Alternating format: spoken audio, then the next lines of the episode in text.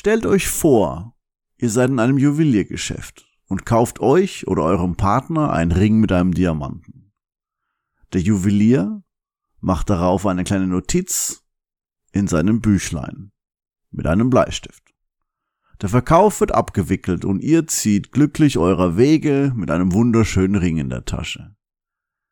Wäre es euch in diesem Moment durch den Kopf gegangen, dass ein Bleistift und ein Diamant sich sehr, sehr ähnlich sind? Ihr dann aber für den Diamant einen großen Geldwert bezahlt habt? Aber den Bleistift könnt ihr im Fünferpack im Supermarkt kaufen für nicht mal einen Bruchteil des Preises. Der gemeinsame Nenner zwischen Diamant und Bleistift ist das Element, aus dem die beiden bestehen, nämlich Kohlenstoff. Ich muss an dieser Stelle leider alle enttäuschen, die jetzt an die antiken Griechen gedacht haben, die von den Elementen Erde, Feuer, Wasser und Wind redeten. Mit Element meine ich hier wenig überraschend ein chemisches Element, einen sogenannten Reinstoff, also ein Stoff, der nur aus einem Element besteht und somit rein ist. Kohlenstoff ist ein Element, das man auch zum Beispiel in CO2 findet oder Kohlenstoffdioxid. Das C steht hier für Kohlenstoff. Aber wie geht es denn? Diamanten sind doch so hart und glitzern und sind schön anzusehen. Und ein Bleistift? Naja, ist halt ein Bleistift, ne? Um das zu verstehen, muss man sich die Kohlenstoffatome und deren Anordnung im Diamant und in der Bleistiftmine anschauen. Aber mal langsam. Fangen wir doch am Anfang an.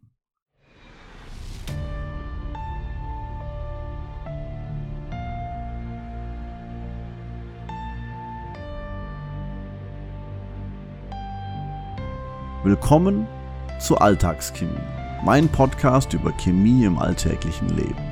Mein Name ist Johannes Vogel. Chemie ist die Lehre von den Eigenschaften und der Umwandlung der Stoffe. Und ob ihr es glaubt oder nicht, man findet sie überall.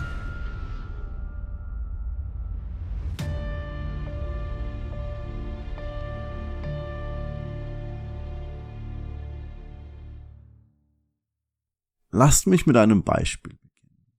Ihr kennt doch bestimmt diese Bauarbeitergerüste, die man in jeder Innenstadt Deutschlands finden kann die benutzt werden, um alte Gebäude zu restaurieren, besonders die Fassaden oder verschiedene Schäden zu beheben. Wenn ihr euch die jetzt gerade bildlich vorstellen könnt, ihr seht, jede Etage hat an den verschiedenen Ecken der Plattform Metallstäbe stehen, wo dann die nächst höhere Etage stabil aufgelegt werden kann. Und die Stabilität für die obere Etage gibt es durch verschiedene Querstreben, die eingelegt worden sind. So kann man diese Gerüste fast beliebig hoch stapeln. Würde man jetzt die Querstreben weglassen und vielleicht nur an drei der vier Ecken einen Metallstab einsetzen für die nächste Etage des Gerüsts, wäre das Gerüst einiges weniger stabil.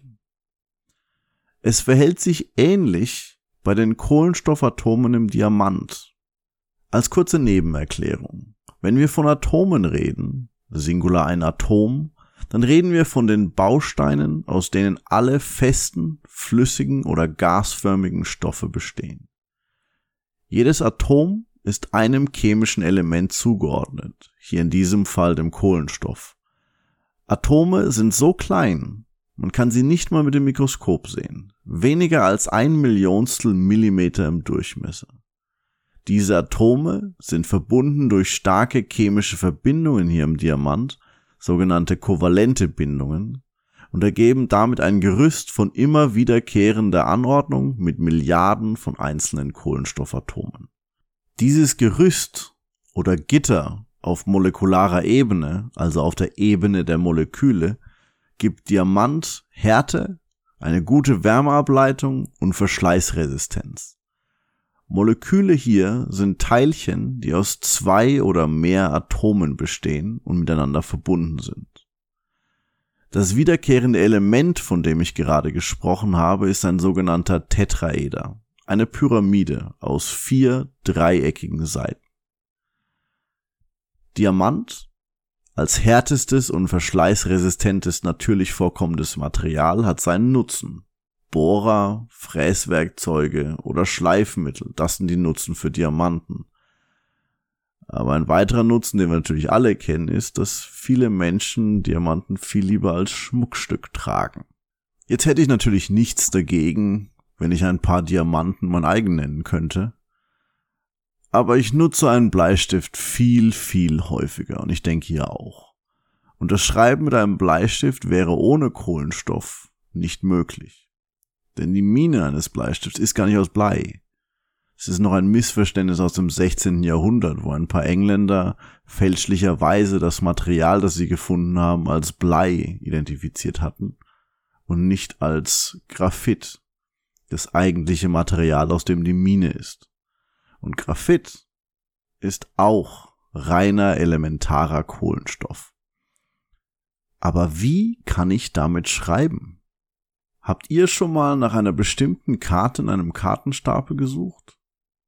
Die meisten Menschen haben den Stapel Karten in einer Hand und schieben die oberste Karte, die sie gerade anschauen, mit dem Daumen in die andere Hand, um die Karte dahinter zu sehen.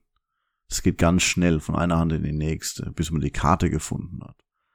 Und so wie die Karten übereinander gleiten, genauso gleiten die einzelnen Schichten im Graphit übereinander. Das Schreiben mit einem Bleistift läuft ähnlich ab auf molekularer Ebene. Wieder sind die Kohlenstoffatome eng geordnet, aber diesmal nicht in einer dreidimensionalen Gitterformation oder einem Gittergerüst, sondern in einer flachen zweidimensionalen Schicht. Diese zweidimensionale Struktur besteht wieder exklusiv aus Kohlenstoffatomen, die zusammengehalten werden von den vorher schon erwähnten starken kovalenten Bindungen, die dann eine flache Schicht von sich wiederholenden Sechsecken bildet. Das Ganze sieht dann ein bisschen aus wie ein Maschendrahtzaun, der ein sechseckiges Muster bildet. Es gibt natürlich nicht nur eine Schicht in diesem Graphit, sondern Millionen davon, die alle parallel übereinander gestapelt sind. Jede Schicht ist sehr stabil und bricht nicht. Aber das Einzige, was die Schichten untereinander zusammenhält, sind sehr schwache Kräfte, die es zwischen allen Molekülen dieser Welt gibt, den sogenannten Van der Waalschen Kräften. Um zu verstehen, wie das Schreiben mit einem Bleistift jetzt funktioniert, nehmen wir wieder das Beispiel vom Kartenstapel. Wenn wir diesen Kartenstapel teilen wollen, dann ist das Zerreißen von 52 Karten jeweils in die Hälfte, um 104 Kartenhälften zu bekommen, sehr, sehr schwer. Aber einen Teil der Karten seitlich vom Stapel herunterschieben und ihn so zu teilen, ist sehr einfach, fast schon wie beim Abheben in verschiedenen Spielen, die man hat, verschiedenen Kartenspielen. Am Beispiel des Graphit wiederum lassen sich die eben erwähnten zweidimensionalen Schichten genauso wie die vorhin erwähnten Karten sehr schwer brechen. Aber eine einzelne Schicht lässt sich relativ leicht abreiben, da man nur die sehr schwachen Van der Waalschen Kräfte überwinden muss. So setzt man einen Bleistift auf ein Papier und fängt das Schreiben an. Somit entsteht ein Abrieb, der die einzelnen Schichten des Graphit auf dem Papier liegen lässt. Zum Abschluss kann man zusammenfassend sagen, zweimal reiner Kohlenstoff, das eine Material der härteste natürlich vorkommende Stoff der Welt, das andere Material weich und abreibend. Bleistift, Mine und Diamant.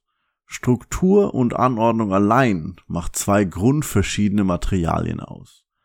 Aber Struktur und Anordnung kann nicht nur über die Härte eines Stoffes entscheiden, es gibt auch andere Eigenschaften, wie zum Beispiel der Unterschied aus Sand und bestimmten Arten von Glas.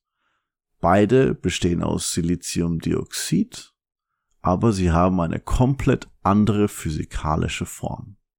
Ihr seht, schon die Struktur eines Stoffes auf atomarer Ebene kann entscheiden, welchen Nutzen dieser Stoff einmal haben kann. Das war die Alltagschemie, ein Podcast über Chemie im Alltag. Wenn es euch gefallen hat, dann bewertet uns bitte auf iTunes oder einem anderen Podcast-Medium eurer Wahl. Oder hinterlasst einen Kommentar. Das hilft uns wirklich. Alltagschemie ist eine Koproduktion von Simon Philipp Vogel und mir, Johannes Vogel. Vielen Dank für eure Aufmerksamkeit.